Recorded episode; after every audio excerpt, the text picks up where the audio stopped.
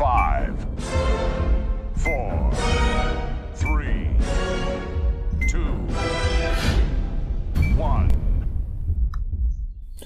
Olá pessoal, aqui é Rosenberg. Estou aqui mais uma vez com vocês para mais um papo e hoje o papo para a gente discutir um pouquinho aqui é sobre a necropolítica.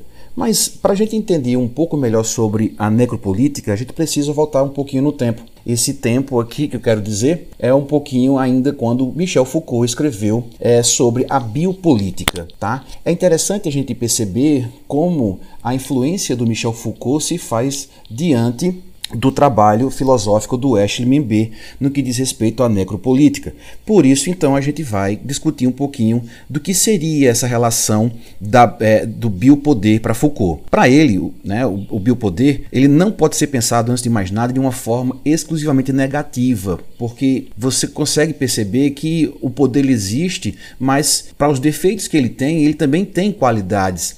É claro que dentro de uma sociedade múltipla, você pode perceber que uns se sentirão mais ou menos injustiçados, mas para o Foucault, essa política dentro do biopoder, né, como eu estava dizendo, não pode ser exclusivamente negativa, mas também, de certa maneira, positiva. E nessa relação do, do positivo e negativo é onde a gente encontra o que a gente chama de microfísica, né? a microfísica do poder, ou seja, a, a relação de tornar os corpos é, é, disciplinados. Né? Como disciplinar esses corpos dentro dessas relações microfísicas? Através do que a gente conhece como as instituições. Como Foucault ele dá um, um, um ele conta é, é, falando mais sobre o passado, por exemplo, ele falando sobre as escolas, escolas rígidas, aquelas escolas onde o aluno ele apenas observa, ele não, não interage com o professor, onde não havia interdisciplinaridade ou, ou o método, como se fosse o método maiêutico, socrático, não. Nessas escolas rígidas, os alunos apenas ouviam e tinham o respeito né, máximo pelo professor, embora que não concordasse com algumas ideias do professor ou com relação a alguns assuntos. Né? Nós temos como outro exemplo a questão dos presídios. Né? Os presídios é, é, é, é uma situação, inclusive, né, é, é levantar aqui a lembrança de vocês sobre o panótipo né, do Jeremy Bentham, é, onde ficam os apenados, né, a palavra apenado, aquele que está cumprindo uma pena, está sofrendo e lá também existe uma microfísica onde existe essa hierarquia, uma hierarquia que impõe, né, onde você tem que é, ser, seguir é, os horários, você tem que se enquadrar em situações é, do mesmo jeito como se fosse, né, claro, é, é, comparando a relação né, de hierarquia dentro da microfísica do poder com relação à escola. Né? Então tem um aluno, tem um professor. Na microfísica do poder, no, no, no, no presídio, você tem o chefe de segurança, você tem o presidiário e também nos quartéis. Né? A hierarquia, aquele mundo, aquele, mundo militar onde as pessoas elas são obrigadas a seguir, muitas delas também sem questionar, de certa maneira você consegue perceber que é uma forma de moldar os corpos, moldar os corpos dos alunos nas escolas, moldar, moldar o corpo dos militares nos quartéis, moldar o corpo do apenado ou do indivíduo que cometeu um delito nos presídios e no final, aqui, né, sobre instituições, é moldar o corpo daqueles pacientes. Né? Eu, eu, eu falo agora desses pacientes, esses que têm algum tipo de problema psicológico né, que não se enquadram a uma sociedade é, é, é, qualquer, seja por qualquer motivo, seja por depressão, seja por algum tipo de psicopatia, enfim. E o, o corpo ele, ele é moldado, ele, ele é levado a um lugar como esse, um hospital, para que ele possa é, literalmente é, se sentir inserido nesse, nessa relação.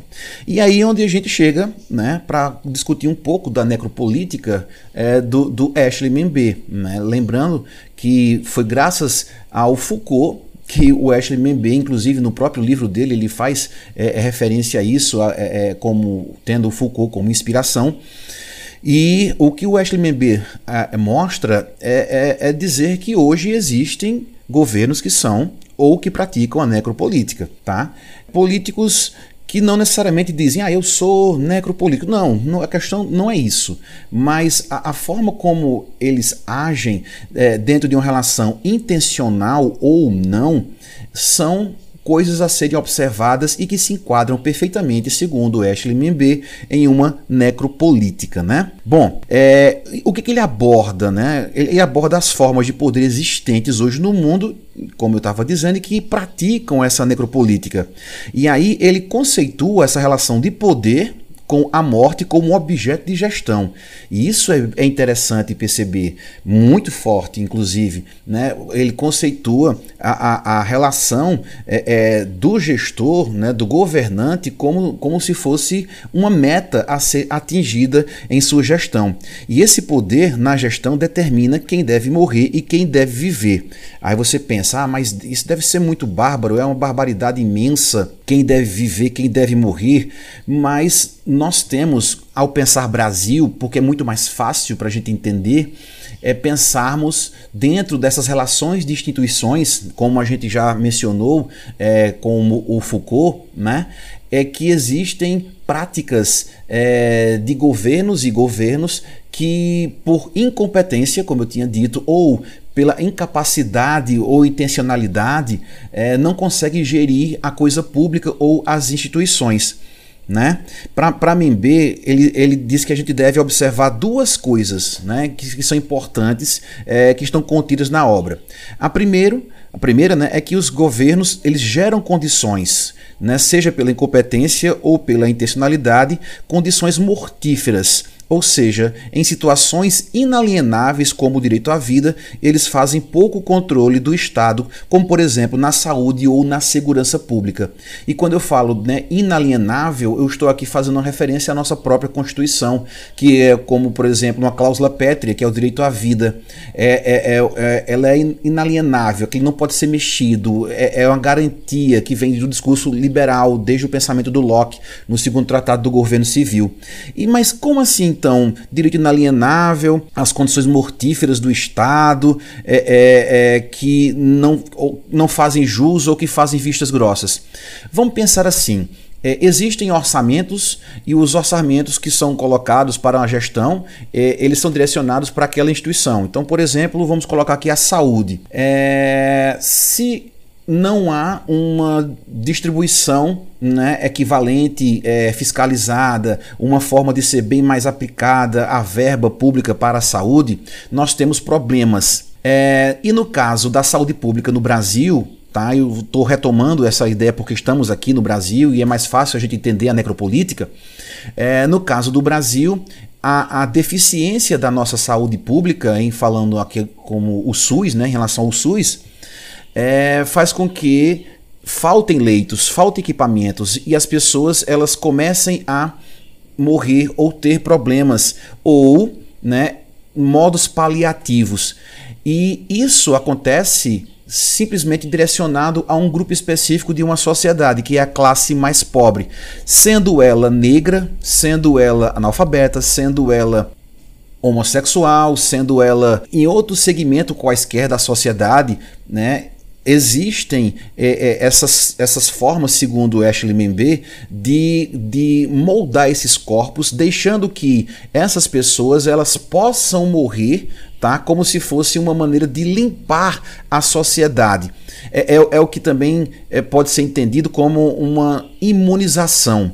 Né, quando eu coloco a, a, a, o meu governo, e aí a gente pode pensar o nazismo, que fez a mesma coisa, é, é, pensamentos como é, da, o da Sérvia, né, nos anos 90, com o Radovan Karadzic, é, o, o, pensamento do Stalin, é, quando existem pessoas que, que são contra né, o inimigo do Estado e de uma maneira de imunizar esse Estado, eu preciso eliminar essas pessoas. Né? Então eu peguei um recorte do, sobre a saúde, mas também pode ser sobre a questão da violência, né? ou, ou é, é, umas questões raciais de pessoas que podem ser enquadradas sem acusação nenhuma é, de ser é, é um criminoso ou comprovação nenhuma, melhor dizendo, de ser um criminoso e a gente pode, segundo o, o, a obra o necropolítica, o indivíduo ele pode cometer um delito ou não cometer, mas por ele estar inserido à margem dessa sociedade, seja ele por qualquer segmento, como eu já tinha dito, ele pode ser eliminado.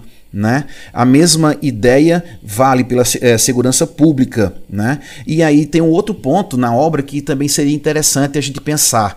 Cada país tem o, o, o, seu sistema social, né, de classes, enfim. Quando existe, por exemplo, um governo que ele é muito liberal, ele também pode dar espaço, né, pode dar margem para que certos setores da sociedade possam gerir dentro dessa relação de microfísica do poder, fazer um Estado dentro de um Estado.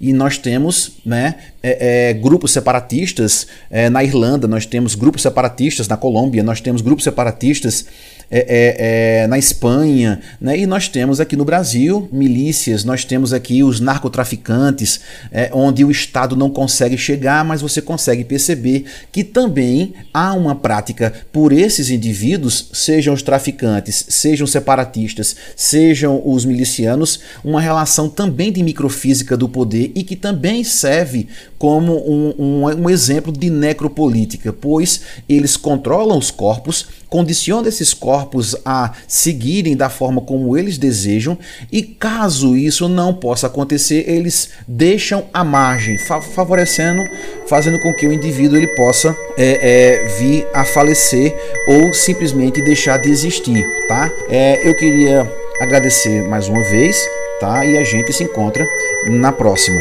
Valeu!